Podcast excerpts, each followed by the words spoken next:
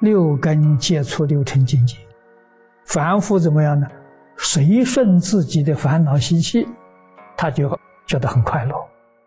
跟他自己烦恼习气、烦恼心贪嗔痴慢、自私自利，与这个相应呢，他就有乐受；与这个不相应呢，他就生烦恼，有苦受。这心理的作用，第一个感受，第二个是想，想是妄想，就是分别执着。想的事情太多了，归纳起来总不外乎两大类：财色名食睡这个五种的欲望。我常在经上告诉我们，这五欲，地狱五条根，贪爱之心是轮回根本。我要不给我们说出，我们都认为呀。贪念五欲六尘，这是应当的。为什么呢？每个人都是这样的。我不给我们说破，我们确确实实不知道。我为我们说出啊，才晓得这个是生死轮回的根本。有人常说：“爱不重，不生娑婆。”念不移，不生极乐。我们如果要想求生极乐世界呢，一定要求一心不乱。你看看历史上，自古至今，的确是古今中外没有例外的。哪个享福不迷惑颠倒的？哪个享福不造业的？哪个享福不堕落的？你能从这个地方警觉，这就是智慧。不求自乐，远离我心贪着自身。生活清苦一点好啊，苦的环境里面呢，能够激发道心呢，使我们对这个世界没有留恋。顺境里头啊，贪念放不下了，舍不得。生活环境很清苦，觉得这个世界没有意思，厌离这个世界，对这个世界能生厌离心，生厌离心，你真的放得下了，你不会再贪念了，那往生净土就有希望了。佛教给我们，教给后学的弟子，以戒为师，以苦为师啊。师就是表率模范的意思。佛虽不赞成修苦行，但是佛赞叹修苦行。为什么呢？人能够过清苦的生活，这个物欲的念头就很淡薄。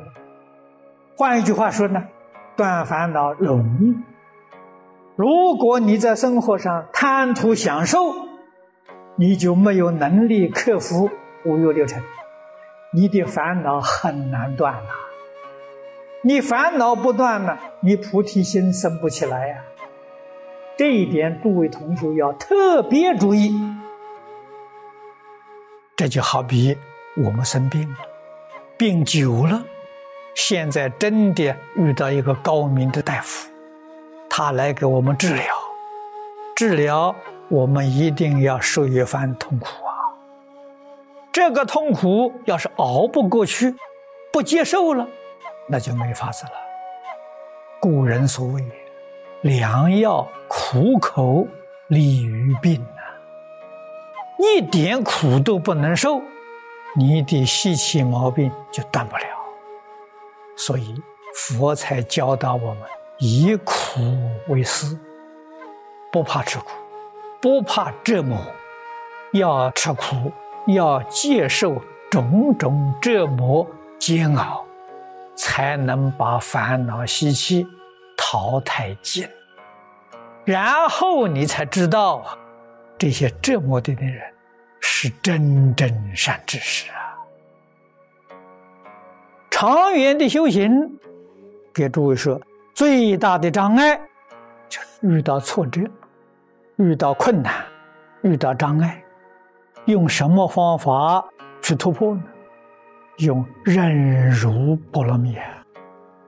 佛教导我们呢，以苦为师，我们愿意吃苦，你才能突破。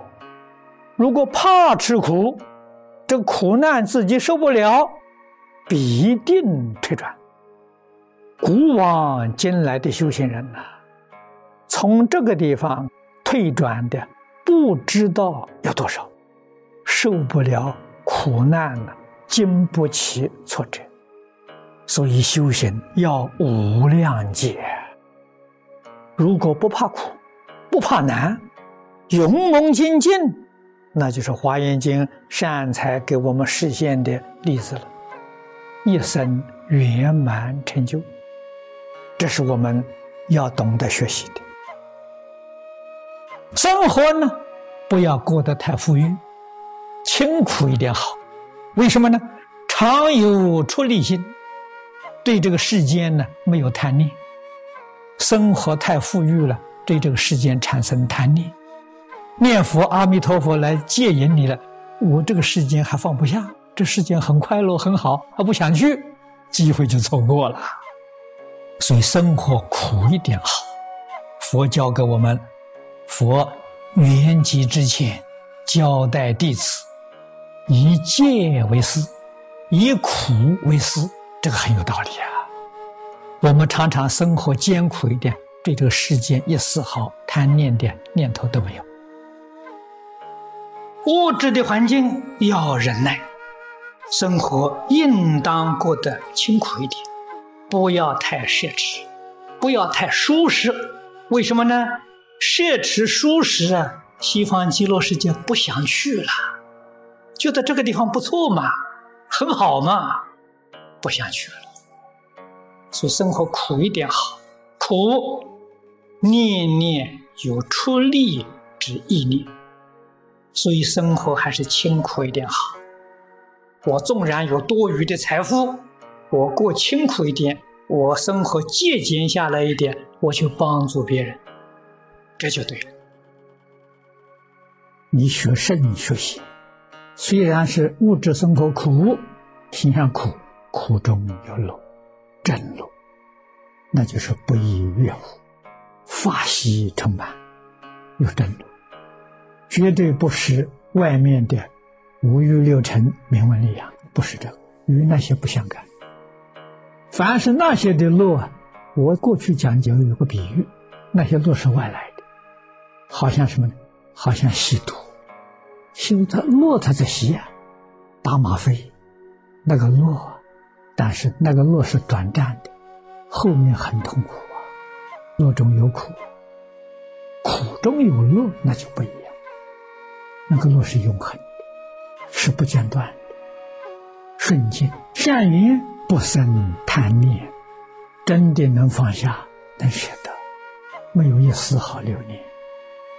逆境恶缘不生成会，当然更没有报复的念头。你说多快乐！